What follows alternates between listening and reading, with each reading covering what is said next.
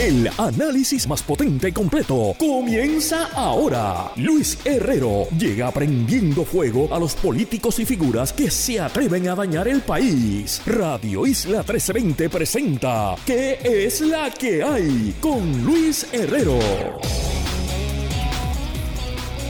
Muy buenas tardes. Bienvenidos y bienvenidas a ¿Qué es la que hay con Luis Herrero por Radio Isla 1320? Hoy martes primero de noviembre del 2022. Ya me huele, ya me huele a Navidad. Estamos en vivo y en directo para todo Puerto Rico por el 1320 AM y su cadena para el mundo a través de radioisla.tv, nuestra aplicación para teléfonos Radio Isla Móvil y en facebook.com diagonal Radio Isla TV. Yo soy Luis Herrero y como siempre les invito a que me sigan en todas las redes sociales, twitter.com diagonal L Herrero facebook.com diagonal L Herrero, instagram.com diagonal L Herrero. Y recuerda que este programa lo puedes escuchar en su formato podcast, búscalo como qué es la que hay en tu aplicación de podcast favorita para que me escuches cuando a ti te dé la gana y que es la que hay de que vamos a hablar hoy, día 250 de la guerra en Ucrania. Dramático el número de casos de violencia doméstica entre la policía. Empresario boricua lanza aplicación para medir magnitud de apagones en la isla y en el martes de contingencia con Esteban Gómez y Guario Next Padilla Martí Conversamos del anuncio que hicieron hoy conjuntamente el Partido Independentista Puertorriqueño y el Movimiento Victoria Ciudadana y de la victoria de Luis Ignacio Lula da Silva en Brasil. Y bueno, pero antes de ir a los temas, algunas notas de interés. Primero, eh, ahora mismo, en estos precisos momentos, se discute en el eh, hemiciclo de la Cámara de Representantes un proyecto de la autoría del eh, compañero eh, colaborador de este espacio, el representante Orlando Aponte, que busca decriminalizar la posesión simple de cannabis, de marihuana en Puerto Rico. Entiendo que se le presentaron unas enmiendas al proyecto para que sea que toda persona que sea arrestada, o sea, no se pueda arrestar a nadie, no sea ilegal que una persona tenga 5 gramos de cannabis o menos en su persona al momento de ser arrestado. Entiendo que el proyecto debe tener los votos con las enmiendas que se presentaron hoy, pero hay que estar pendiente y obviamente mañana pues le preguntaré a Orlando sobre el proyecto en el panel Sangre Nueva, sabe que tenemos a Orlando y a Mariano Gales todos los miércoles. Eh, y hablando de eh, eh, política local, hoy voy a hablar del anuncio que hizo el PIB y Victoria Ciudadana hoy en la Comisión de Elecciones en el segundo segmento con Wario y con Esteban, pero eh, solamente una, un comentario a la conferencia de prensa esta tarde hoy, donde esencialmente eh, Manuel Natal y Juan Dalmau anunciaron que eh, se oponen a las enmiendas al código electoral que parece que aprobará la Cámara, no sé si hoy mismo o en los próximos días, y también anunciaron que van a ir a los tribunales a impugnar el código electoral, sea el actual o el, si se aprueba uno nuevo, por eh, la prohibición de las candidaturas coaligadas o que es otra es otra cosa que un candidato pueda aparecer en la misma eh, para la misma posición en dos partidos distintos, ¿no? Que, que corra para la misma candidatura bajo la insignia de dos partidos y se sumen los votos que reciban uno y otro. Eh, pues el anuncio esencialmente dijeron van a ir a los tribunales, no dijeron si van a ir al tribunal federal o al tribunal local, etcétera. Pero lo único que tengo que decir sobre la conferencia de hoy, y como les dije, vamos a analizar un poquito más eh, luego de la pausa, es que el visual de la conferencia de prensa, que fue una cosa muy simple, una mesa sin ningún tipo de adorno, con un trasfondo amarillo atrás allí en el lobby del edificio de la Comisión de Elecciones. El visual nada más de ver a Juan Dalmau y a Manuel Natal juntos es un visual poderoso. Es un visual que hace contraste con los demás partidos, que demuestra juventud, cambio, etcétera y que sin duda es algo que ambos partidos deberían estar explotando. Les tomó demasiado eh, lograr ese visual. Veremos si eh, este anuncio de hoy constituye un paso inicial en trabajo formativo, ¿no? En crecimiento de ambas colectividades y en algo, ¿no? Una negociación de cara al 2024. Eh, pero nada, ya veremos pero ese es mi comentario. El visual solamente es poderoso. Veremos qué hacen con él. Y hablando de Brasil, también voy a hablar de esto eh, con Wario y con Esteban, pero importante, última hora, hace cuestión de unos minutos, el gobierno de Jair Bolsonaro, presidente saliente de Brasil, comenzó oficialmente el proceso de transición con el presidente electo, presidente entrante Luis Ignacio Lula da Silva, lo que da el primer signo eh, sustantivo de que va se está encaminando una transición pacífica del poder en Brasil. Todo esto a pesar de que a esta hora todavía el eh, presidente Bolsonaro no ha hecho ningún tipo de expresión tras la derrota del domingo, pero el mero hecho que está permitiendo que su gobierno comience la transición, pues es un buen indicio. Eh, recordaremos que Donald Trump esencialmente saboteó la transición y nunca quiso permitir que la transición se llevara a cabo al punto de que le dio instrucciones a la jefa de la agencia encargada de la transición en el gobierno federal a que, eh, bueno, pues este eh, pues, básicamente obstruyera todo el proceso y esto parecería que no se está dando en el Brasil. Interesante, ojalá que aquí sea, que así sea. Y otro tema que había la primera vez que salió y que yo lo vi por lo menos fue ayer del el Twitter del periodista Eliezer Ramos. Es un tema bien confuso que ahora ya hoy ha salido en distintos medios y leo del vocero.com y que tiene que ver con una investigación que aparente alegadamente quizás fue saboteada por la ex gobernadora Wanda Vázquez. Hablo de eh, la investigación al asesinato de un joven que se llamaba Kevin Fred. Kevin Fred era un intérprete del género urbano, del reggaetón. Era una persona eh, de las comunidades LGBT y se estaba convirtiendo en ese momento en una de las primeras figuras que eh, dentro del, reggaetón, que era abiertamente LGBT y además era muy talentoso, tenía varios videos, etcétera, y que fue asesinado eh, en el área de Villa Palmera eh, hace varios años. Y siempre han habido muchas conspiraciones, muchos comentarios en las redes sociales sobre quién pudo haber estado detrás del asesinato, etcétera pero lo que ha surgido ahora es que aparentemente hay evidencia de obstrucción de parte de alguien en la policía, e incluso se habla de la propia exgobernadora Wanda Vázquez, eh, y bueno, aparentemente eso se está investigando y todo ocurrió, le doy el vocero, las declaraciones surgieron después de que la fiscal Quiñones denunciara que recibió presiones para que detuvieran la investigación. Existen mensajes de texto recibidos por la fiscal que confirman que sí recibió las instrucciones para detener la investigación del asesinato de Fred durante la pasada administración de la agencia. Por su parte, el gobernador Pedro Luisi Urrutia confirmó que conocerle la situación a través de la información revelada en los medios y sobre la declaración del secretario de Justicia. Eso realmente me entero por los medios de comunicación, pero sí me consta que el secretario de Justicia va a tomar cartas en el asunto. Cuando digo cartas en el asunto, digo indagar para determinar si hubo alguna irregularidad y si la hubo, corregirla, porque el departamento todavía tiene jurisdicción sobre ese caso y puede cambiar el rumbo de la pesquisa o ampliarla de ser necesario. Así que el Departamento de Justicia, y esto sucedió antes del comienzo de esta investigación y le comienza el secretario Domingo Manueli, pero él va a tomar cartas en el asunto. Obviamente esto está al nivel de eh, algunos artículos de prensa y unas declaraciones de esta fiscal Quiñones. Eh, no hay una acción oficial que se sepa, pero pudiera abrir una caja de Pandora horrible, ¿no? Y en Puerto Rico yo sé que hay muchas dudas con la institucionalidad, dudas con los sistemas, los sistemas de justicia criminal. Sabemos que aquí eh, la justicia no necesariamente es igual para todos y todas. Pero hace tiempo que no se hablaba en Puerto Rico de intervención oficial de una gobernadora, una secretaria de justicia de investigaciones como esta. Así que obviamente esto son acusaciones muy serias y ojalá esto sea falso. Ojalá esto sea un rumor, un chisme, una acusación infundada y que de verdad que en Puerto Rico no se esté eh, eh, no se esté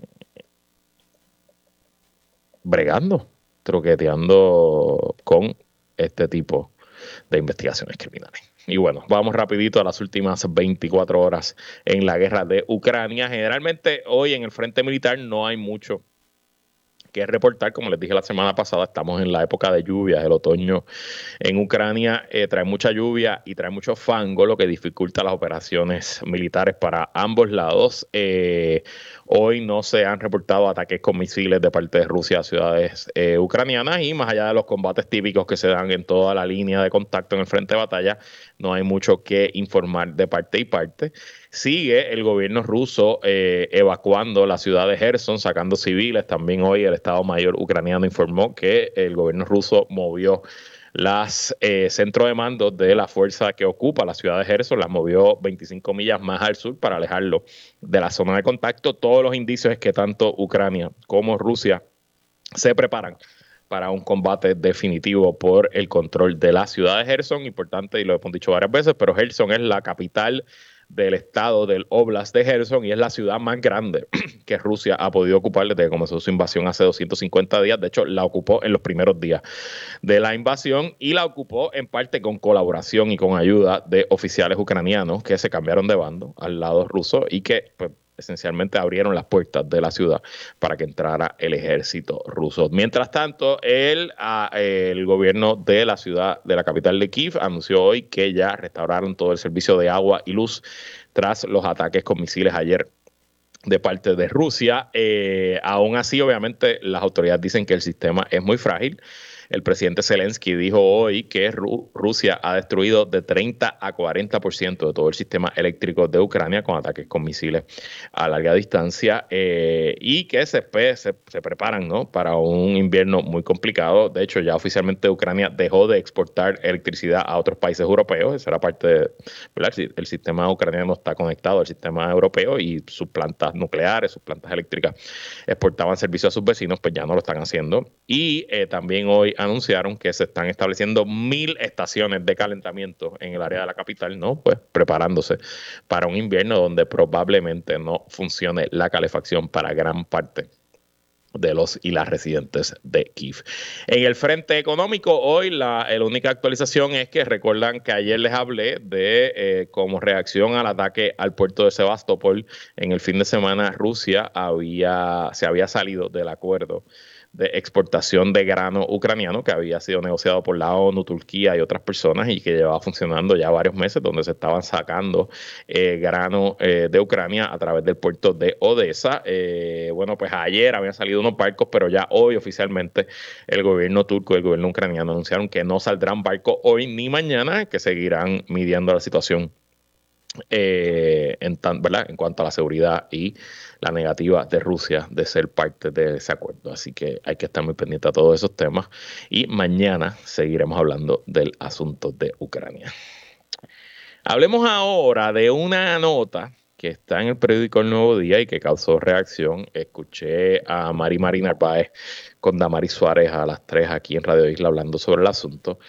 Y es específicamente sobre la altísima incidencia de casos de violencia machista, violencia de género en el cuerpo de la policía. Y esto ocurrió como unas expresiones que dio el comisionado de la policía, antes conocido como el superintendente de la policía, Antonio López Figueroa, ayer en la fortaleza, entrando allí a la fortaleza, los periodistas que están asignados a la misión ejecutiva le hicieron varias preguntas, esto no fue una conferencia de prensa ni un estudio en particular, pero dijo allí, según el artículo que recoge el Nuevo Día hoy, el comisionado del negociado de la policía, Antonio López Figueroa, reveló este lunes que desde el 2017 hasta el presente se han investigado 422 casos de violencia de género en los que están involucrados miembros de la policía repito, 422 casos de violencia de género en lo que están involucrados miembros de la uniformada. Hasta este año, desde el 2017, van 422 casos de violencia doméstica de miembros de la fuerza. De los 422, eh, quedan todavía 17 que están pendientes de ser adjudicados. Varias observaciones. Primero, poner en contexto y lo repitió, lo, yo tuve a Mari Mari la semana pasada, lo dijo hoy de nuevo con Damaris Mari Mari Narváez, que según las estadísticas del ex monitor de la policía, Arnaldo Claudio, de los casos que él investigó mientras fue monitor de la policía, ninguno de los casos de violencia doméstica contra un policía prosperó. O sea, todos se cayeron. Así que, número uno, tenemos una alta incidencia de casos, 422 casos del 2017 para acá. O sea, estamos hablando de más de 100 casos por año. ¿Verdad? Sí, más o menos, un poquito más. Segundo, que a pesar de esta altísima incidencia de casos, el 100% de los casos se caen. Y tercero, que la propia policía no reconoce el problema que tiene en sus manos, ni reconoce que haya una alta incidencia de casos de violencia de género en su cuerpo policial. Y bueno, pues yo simplemente hice un análisis matemático sencillo según una historia del 2021, un testimonio que dio el comisionado del negociado de la policía en ese momento en el Capitolio, pues él contabilizó que más o menos en Puerto Rico habían 10.400 policías activos en el 2021. Ese número hoy quizás es menor, quizás es mayor, pero no debe ser demasiado diferente a ese número de 10.400 policías activos, o sea que en cualquier momento, en un turno, ¿verdad? Y son tres turnos al día, pues habrán entre 3.000 a 4.000 policías dando servicio en el país. Pues si nosotros extrapolamos esos 10.400 policías a 422 casos de violencia, eso quiere decir que del 2017 para acá, 4.05% del total de la fuerza policial en Puerto Rico ha tenido por lo menos un caso de violencia de género, de violencia machista. Y obviamente, todo es un estimado de, como se dice, detrás de la servilleta, sin ningún tipo de ponderación, ni de regresión, ni de análisis estadístico. Estoy seguro que hay policías que son reincidentes, que de esos 422 casos habrán algunos policías que tienen varios, o sea que no debe ser que 422 casos son 422 individuos. Pero que el 4% de un grupo sea acusado de un delito, eso es un número gigantesco. Imagínese usted, vamos a poner aquí el ejemplo. Imagínese usted que el 4% de los médicos en Puerto Rico sean acusados de violencia doméstica, o que el 4% de los analistas políticos, o que el 4% de los bomberos, o que el 4% de, de los enfermeros, o que el 4% de los maestros sean acusados de violencia machista. ¿Ustedes no creen que sería una crisis de portadas de periódicos? ¿Ustedes no creen que estaríamos hablando aquí todos los días que cuál es el problema que tienen los médicos en Puerto Rico? porque los médicos agreden tanto a las mujeres? ¿Y por qué no lo hacemos con los policías? ¿Por qué le damos pichón a este problema que evidentemente existe, no del 2017 para acá, ese es el número de ahora, pero existe desde siempre? ¿Por qué protegen tanto a los policías abusadores? ¿Cuál es la ley del silencio? ¿Y cómo es que de esos 422 casos todos se caen? ¿Por qué? Demasiadas preguntas sin contestar, demasiados años sin que nadie haga nada y demasiado tiempo para que sigan muriendo mujeres en Puerto Rico, muchas de ellas tristemente a mano de policía violentos, abusadores, muchos de los cuales ya tienen casos en las costillas y que el propio sistema se asegura de que no haya consecuencias hasta que es demasiado tarde para las víctimas. Este tema no lo vamos a soltar, no lo vamos a dejar caer y seguiremos analizando y trayendo información mientras se haga disponible. Y bueno, vamos a cambiar de tema, pero aunque no tenga que ver con violencia de género, sí tiene que ver con datos del gobierno con acceso a información, esta vez sobre el sistema eléctrico. Y para hablar del asunto, vamos a conversar con un boricua que recientemente eh, lanzó una aplicación a través de una organización sin fines de lucro para conocer la magnitud de los apagones en Puerto Rico y para hablarnos del tema recibimos al fundador de la organización sin fines de lucro Apagón PR, Héctor Tarrido Picar. Bienvenido Héctor, ¿y qué es la que hay? Hola, buenas, buenas tardes. Bueno Héctor, rapidito cuéntanos, ¿qué rayos es esto de Apagón PR? Bueno, el Apagón es una aplicación eh, que le permite a los clientes de Luma reportar fácilmente sus apagones y sus averías. Eh, la aplicación es gratis y está disponible en iOS y en Android. Eh, pueden ir al App Store, Google Play Store y bajarla, o si se les hace más fácil, pueden ir a apagonapp.com y ahí también los redirige para cómo bajar la aplicación.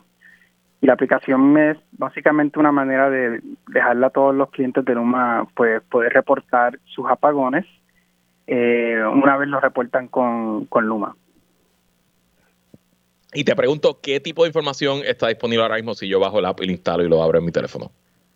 Pues ahora mismo eh, la aplicación lo que visualiza son reportes de los usuarios. La idea es que esto sea una herramienta, bueno, la idea surgió justo después del huracán eh, María, así que en realidad nosotros llevamos cinco años ya operando eh, la aplicación, pero la organización pues se formó el verano pasado. Y lo que hace es pues, visualizar los reportes eh, usando un método que se llama crowdsource, y pues te enseña el estado de luz de, de los usuarios.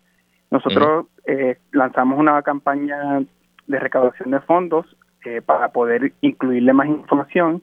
Entre ellas, entre una de ellas, pues es la información que viene de el API eh, de datos de Luma, en donde enseña barrio por barrio no solamente eh, dónde hubo un apagón, sino cuánto tiempo lleva con, una avería. Bueno, tú mencionas el API de Luma y para un poquito explicarle al, al público, esencialmente un API es una voy a usar el término es, medio, es medio gracioso, es como la tubería del internet, en cierto sentido, un, cualquier entidad, pues en este caso Luma, publica una aplicación mediante este sistema que se llama API, de la cual cualquier persona se puede conectar y recibir directamente la información de Luma sin que Luma tenga que hacer nada. No es que Luma tiene que darle un botón para enviar la información, es que la misma información que Luma maneja eh, desarrolladores externos también la pudieran manejar y construir aplicaciones sobre ella, ¿verdad? Esa, esa es más o menos la explicación, Héctor. Eh, lo, dije bien. Correcto, sí. Eso, eso mismo API, que no es lo mismo que app, sino API, eh, es lo que le da información al mapa que Luma pone de las averías. Entonces, ese van cuando entran a sus cuentas, que ven dónde es que hubo luz y no hubo luz, pues nosotros estamos también accediendo a ese mismo eh, punto de información y la estamos geolocalizando. La manera en que nosotros lo hacemos eh, es una manera un poquito más refinada eh, y te da una localización mucho más de alto calibre, más cerca a tu casa en vez de a nivel de, de, de municipio. Nosotros vamos directo al barrio. Entonces estamos usando esto porque queremos habilitar una nueva, una nueva funcionalidad en el app en donde los usuarios junto con sus reportes eh, de apagones van a poder objetar las facturas, eh, oh. dado que no, pues si no consumes luz, pues no, no deberías de pagarla. Entonces, para poder hacer eso, pues estamos accediendo a ese punto de información. Y, te y, y, con eso, pues te dará un reporte en donde tú se lo vas a poder entregar a Luma y, y, con eso pues vas a poder eh, eh, ahorrar dinero en tu factura. Tacho, eso, si mi papá está escuchando, de seguro está bajando la ahora mismo porque él vive obsesionado con ese tema y él traquea su consumo y tiene como 18 spreadsheets, así que estoy seguro que está bien, bien interesado. Te pregunto, nos contaste, Héctor, que comenzaste desde María para acá. ¿Cuán fácil o cuán difícil, o mejor la pregunta es, ¿cómo comparas el acceso a la información que tenías bajo la Autoridad de Energía Eléctrica con el acceso a información que tienes ahora bajo Luma? Pues a nivel técnico, en realidad no mucho ha cambiado eh, en términos del acceso. El, eh, la autoridad tenía una manera de publicar esa información eh, en donde también te daba acceso a, los datos, pero de todos modos eso no, no, está disponible para cualquier ciudadano común. Uno tiene que saber un poquito de programación para poder acceder a esa información. Eh, pero esa información eh, ha, ha, estado ahí. Lo que pasa es que eh, en ciertas ocasiones eh, ambos PREP y Luma tumbaba el sistema de información y los usuarios no podían, o uno, no podían observar precisamente donde no había luz eh, en, el, en el website de Prepa y ahora en el de Luma, o dos, le tumbaba la capacidad de poder reportar sus apagones.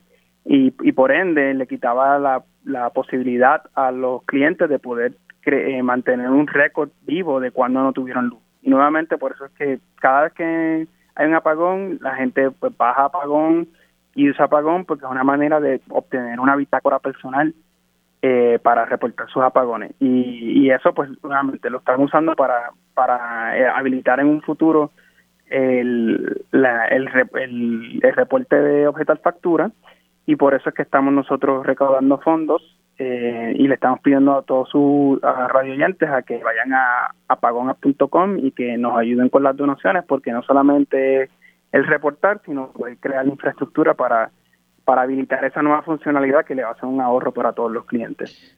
Bueno, pues Héctor, vamos a hablar de eso. Eh, ya nos queda un minutito. Explícanos un poco cómo podemos apoyar a Apagón PR en esta misión de que haya más acceso a la información de, eh, pues de los apagones en el país. Cuéntanos, ¿cómo ayudamos en esta campaña? Pues nosotros estamos pidiendo a todos los que nos escuchan si es posible que nos donen un dólar eh, al mes. Eh, y esa donación eh, la pueden hacer yendo a apagonapp.com, ahí va a haber un botón de donación, también ahí pueden bajar la aplicación. Si quieren ir directamente a la página de, donaciones, va a ser patreon.com forward slash apagonapp.com, pero más fácil, yo, he visto que la gente si le dice apagonapp.com y baja el botón de donar, pueden donar. Y le pedimos que donen mínimo un dólar. Ahí tenemos un rango entero de donaciones y por cada donación, pues las personas que donen van a recibir algo a cambio, no solamente que le estamos pidiendo que van a recibir una camisa, un hoodie o un, cartel que nosotros hicimos y ese dinero nos va a poder habilitar eh, financiar la infraestructura y también posiblemente pagar eh, las zonas, las horas de personas que están trabajando para poder remunerarlos, eh, eh las horas que le dedican a, a, desarrollar la aplicación. Entonces vayan a pagonapp.com y si pueden, si pueden donar un dólar al mes, que eh, cuesta más o menos dependiendo de dónde esté lo que es un café o quizás si estás en área metropolitana es demasiado caro comparado con un café, más barato que un café, perdón, pero estamos pidiendo un, dólar al Exacto, sí. Entonces sí, que vayan a pagona.com, den el botón donar y ahí lo llevan a bueno, pues ya saben, apagonapp.com para que eh, apoyen esta organización sin fines de lucro que quiere que sepamos más de nuestro sistema eléctrico. Héctor Tarrido Picard, gracias por estar aquí. Muchas gracias. Buenas tardes. Buenas tardes a ti. Nosotros nos vamos a una pausa. Regresamos con más. ¿En qué es la que hay?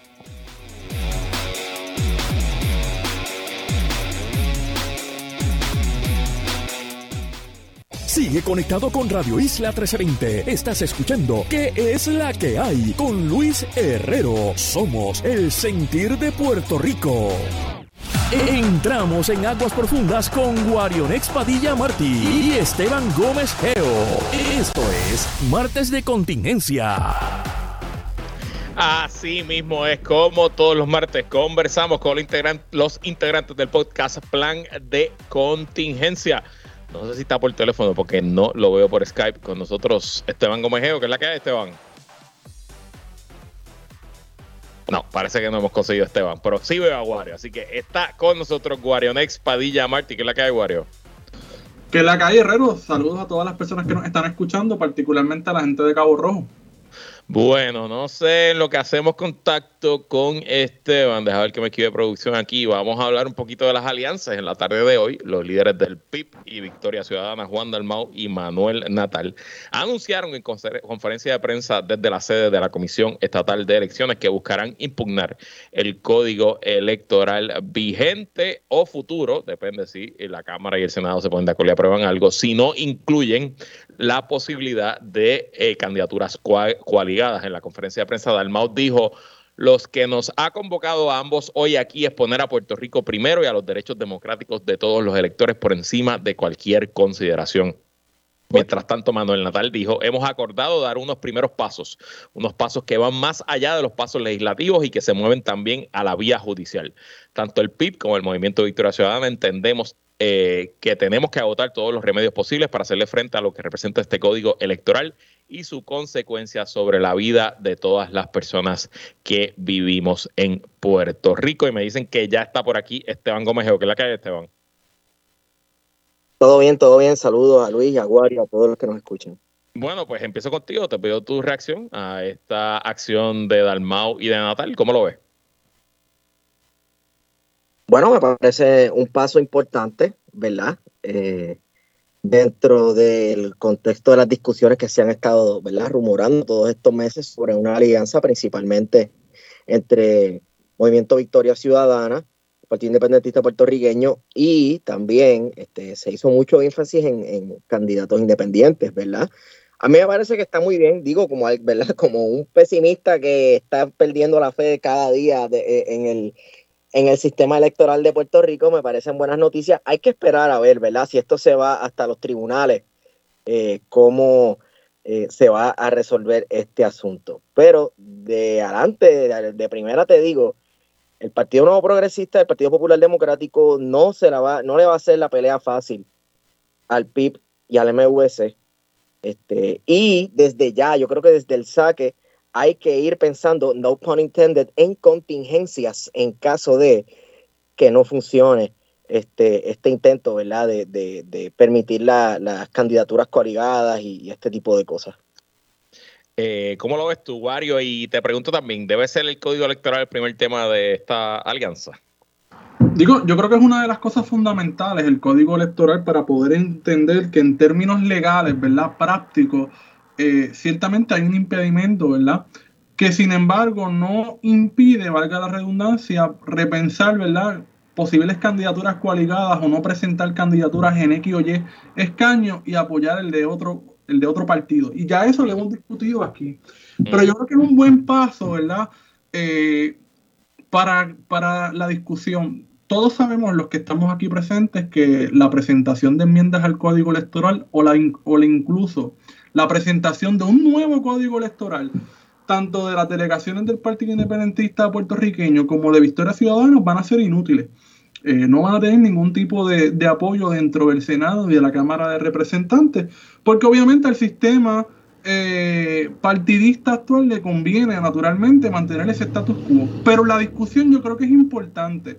Y de ahí yo creo que también es importante que haya la madurez política dentro de las dos organizaciones políticas que están planteando eh, presentar enmiendas para tener esa discusión de las alianzas, que estamos dispuestos a ceder y cuáles son los mínimos, ¿verdad? En términos políticos que estamos dispuestos a ceder, ¿verdad?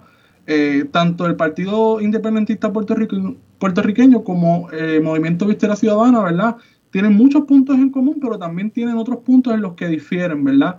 Y ciertamente hay que llegar a unos acuerdos, ¿verdad? No sé cuán avanzadas están las discusiones, o esa conversación, me da la impresión de lo que pude ver en la conferencia de prensa, que ciertamente tanto Manuel Natal como Juan Dalmau sí han estado conversando, eh, y ha sido una conversación larga, extensa, ¿verdad?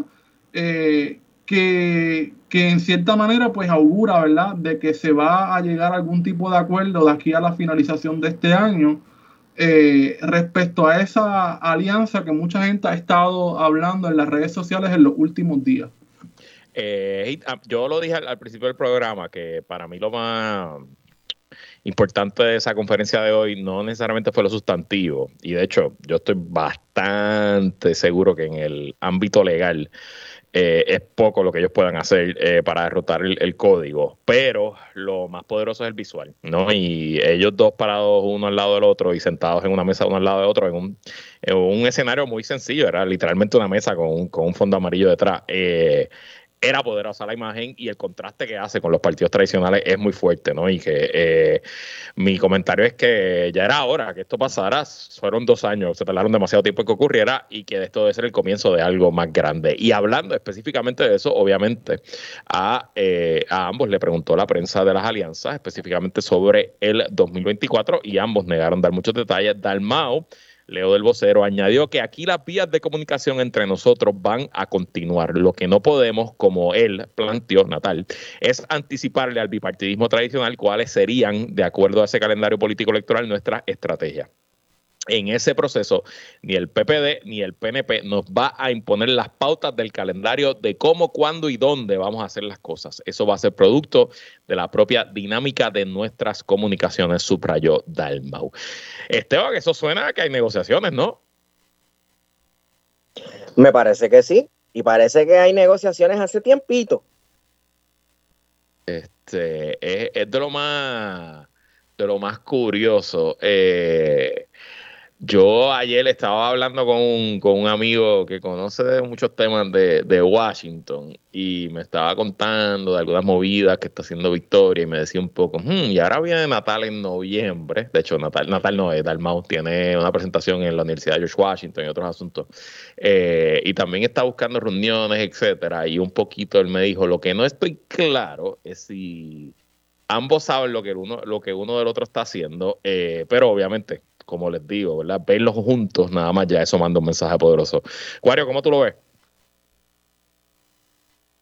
Pues mira, yo creo que eh, eh, en términos, ¿verdad? De, lo que ha estado ocurriendo en este día, yo creo que hay una discusión bastante interesante. Eh, ¿Verdad? Se esperaba que se hicieran unas expresiones, ¿verdad? Eh, y ciertamente el partido, el partido Popular, he visto por ejemplo a Connie hoy señalando eh, una, una, serie de, incongruencias de ese voto en contra que posiblemente haga las delegaciones del PIB y de Victoria Ciudadana a esas posibles enmiendas, pero la realidad es que, que hay que impulsar esa discusión eh, porque el código electoral tal y como está no debe ser, ¿verdad? Y yo creo que las enmiendas ni siquiera son, ¿verdad? Más allá de, la cuestión legal como hemos estado hablando, yo creo que hay que repensar por completo ese código electoral eh, que implica repensar la forma en la que se nos organizamos en términos de partidos políticos. Eh, porque lo que vimos en las elecciones pasadas, lo que vimos en las primarias pasadas eh, y lo que hemos visto a lo largo de la historia electoral en Puerto Rico debería darnos la experiencia de que hay que cambiarlo todo, ¿verdad? Y que la forma en la que estamos haciendo política, eh, más allá de la cuestión colonial, ¿verdad? Eh, tenemos que, comenzar de, nuevo. Eh, a mí me parece que, ese junte que hemos estado viendo de Victoria Ciudadana y el PIB, ¿verdad?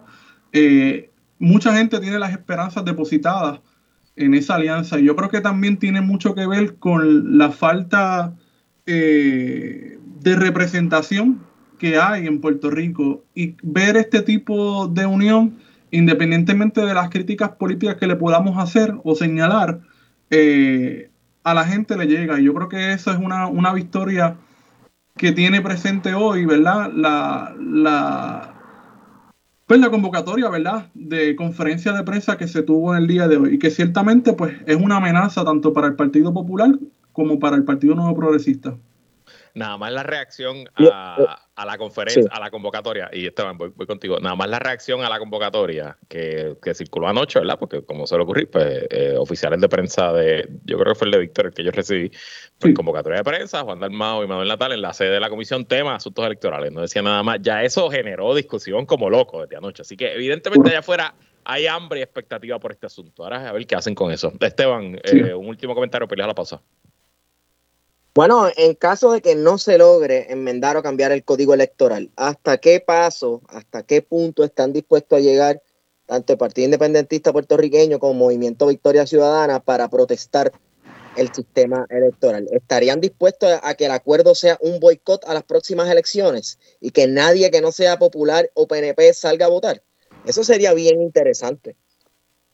Mm, no sé. No sé, esa no me gusta, Esteban, pero nada, eso obviamente también está sobre la mesa. Eh, veremos por dónde se desarrolla. Sin duda, este será el tema de ah, cara al 2024. Eh, y lo he dicho antes y lo repito, vamos camino a la elección más eh, impredecible de nuestra historia moderna, la elección con la mayor incertidumbre y donde cualquier cosa puede pasar. Excelente momento para tener un programa de análisis político, déjenme decirle. Vamos a la pausa y cuando regresemos con Mario Esteban, hablamos de lo que ocurrió y lo que está ocurriendo en Brasil. Regresamos con más en qué es la que hay. Sigue conectado con Radio Isla 1320. Estás escuchando ¿Qué es la que hay? Con Luis Herrero. Somos el sentir de Puerto Rico. Seguimos con el análisis en Radio Isla 1320. ¿Qué es la que hay? Con Luis Herrero. Regresamos y seguimos conversando con Esteban Gómez y Wario Next Padilla Martí, como todos los martes en el martes de contingencia. Y bueno, Buenas noticias para Brasil, Latinoamérica y el planeta. Triunfó Luis Ignacio Lula da Silva en Brasil y con eso se acabaron todos los problemas en nuestra región. Eh, ok, no, en verdad. Eh, por un apretado margen de 1.8%, Lula derrotó al presidente incumbente Jair Bolsonaro, quien a esta hora todavía no ha emitido expresión alguna, pero según la prensa, el equipo de Lula y el gobierno ya comenzaron formalmente el proceso de transición eh, de camino a la juramentación de Lula el primero de enero del 2023, mientras camioneros partidarios a Bolsonaro han bloqueado carreteras, avenidas y expresos en diversos estados del país, causando tapones, pero no ha causado ninguna crisis eh, más allá de verdad del problema en el tráfico en algunos lugares. Esteban, tu reacción al triunfo de Lula.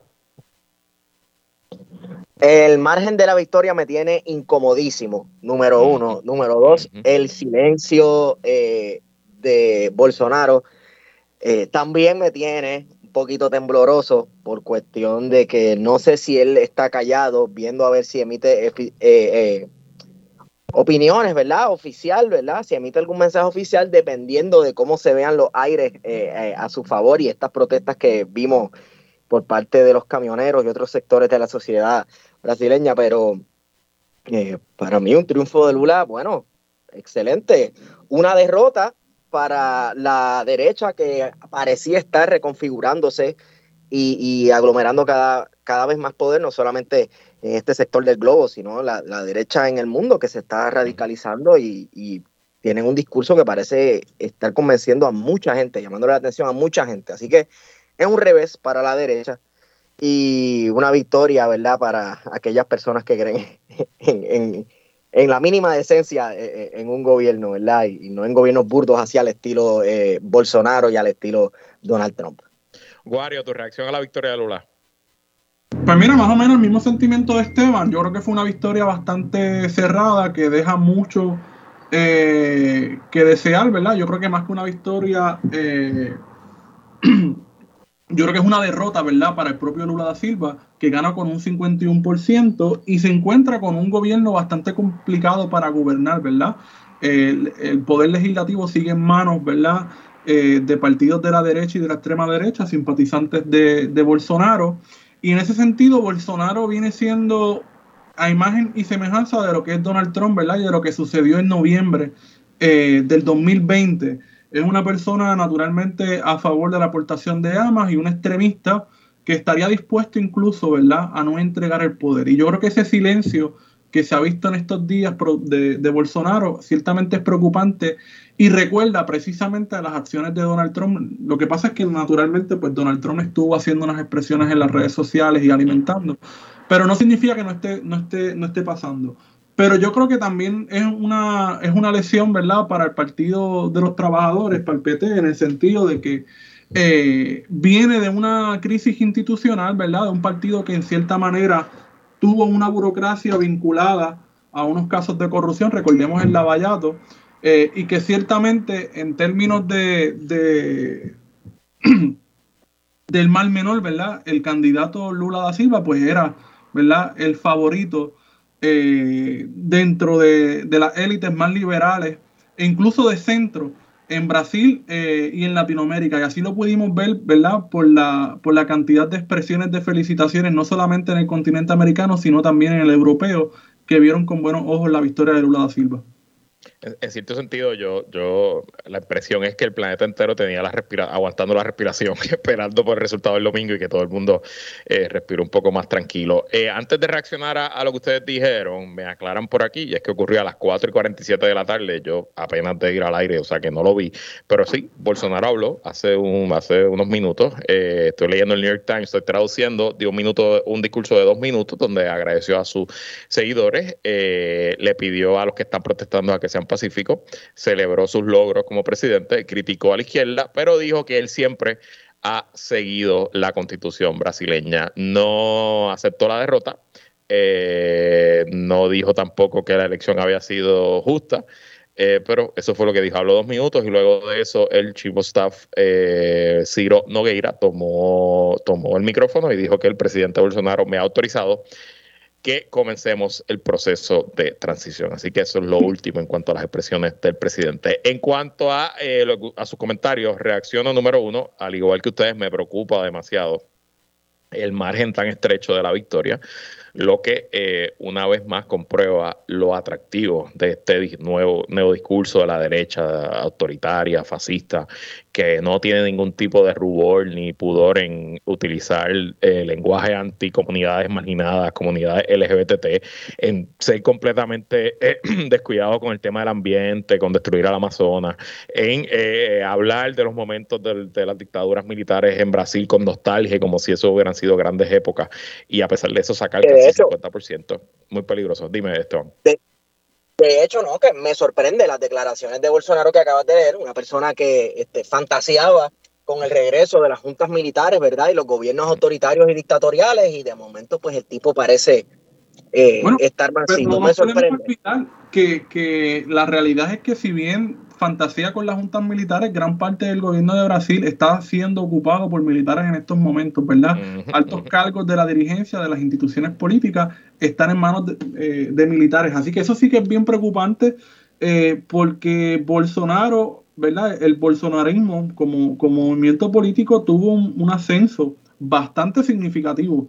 Eh, que yo creo que, que, eso es lo que tenemos que mirar porque están en las instituciones no solamente en el poder legislativo, sino en, la propia rama ejecutiva, incluso en la, propia rama judicial. Así que los tres poderes, ¿verdad?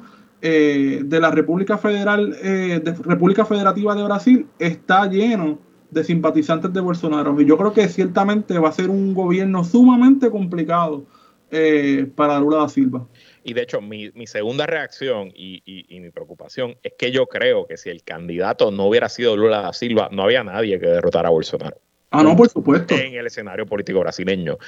Y eso, bueno, pues me preocupa primero porque pues Lula es un señor de 77 años que quizás aspira a la reelección en el 2026, pero que estamos claros que esta será su última década eh, como líder político y luego de Lula, ¿quién cuál es la persona, quién está ahí para parar esta fuerza eh, ascendentes de la derecha. Y, pues, es, la gran preocupación porque ahora mismo, qué bueno que ganó, que ganó Lula, qué bueno que el PT aguantó el empuje, pero y en el 2026 y adicional a eso que Lula va a entrar a gobernar sin mayorías en la legislatura en un momento en que la economía brasileña y la economía global está bien compleja y que pudiéramos ver en un escenario que se complique la, situación y que en uno o dos años pues aproveche el movimiento bolsonarista utilizando pues su retórica, su populismo eh, para hacer pues fechorías o, o, deshacer quizás instituciones democráticas en Brasil. Así que obviamente celebramos la victoria, pero con cautela hacia el futuro. Y les pregunto,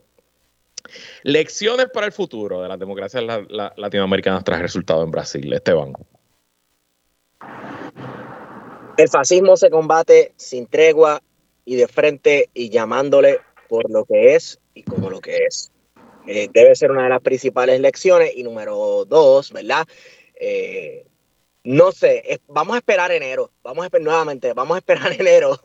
Eh, cuando haya una transición pacífica del poder, pues entonces podemos seguir hablando de lecciones aprendidas o no aprendidas, porque para mí todo es posible con un político como Bolsonaro y, con ¿verdad? Este, la actuación de los militares históricamente en América Latina.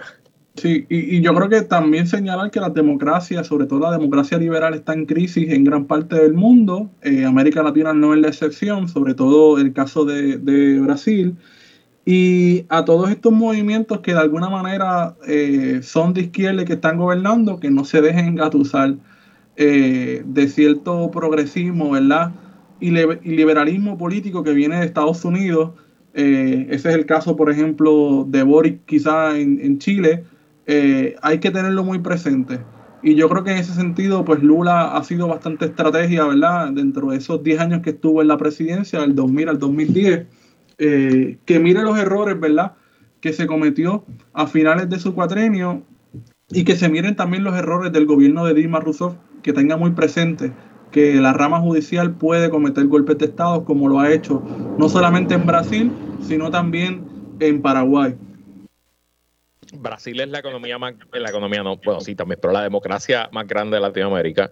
Es un país demasiado importante para el futuro del planeta. Eh, y está tan vulnerable como cualquier otra democracia a estos movimientos autoritarios globales. Y yo creo que es bien importante y es uno de los machacas que yo tengo en este programa, en esta sección y básicamente todos los días, de que nos estamos enfrentando a un movimiento global que está adelantando el autoritarismo y que está conectado, que comparten intereses, que comparten tácticas, que comparten estrategias de campaña, que comparten ideologías, que comparten tecnología y que la única manera de derrotarlo, como dijo Esteban, es de frente, pero es también de una manera concertada y unida, ¿no? Y no hay nada que favorezca más al levantamiento y al creciente peligro de la derecha autoritaria que una izquierda y un centro fraccionado, dividido, peleándose por ideologías o, detalles particulares de X o Y política pública, versus en el otro lado, la política pública es secundaria para ellos. Al final del día es acceder al poder y desmantelar las instituciones para que sea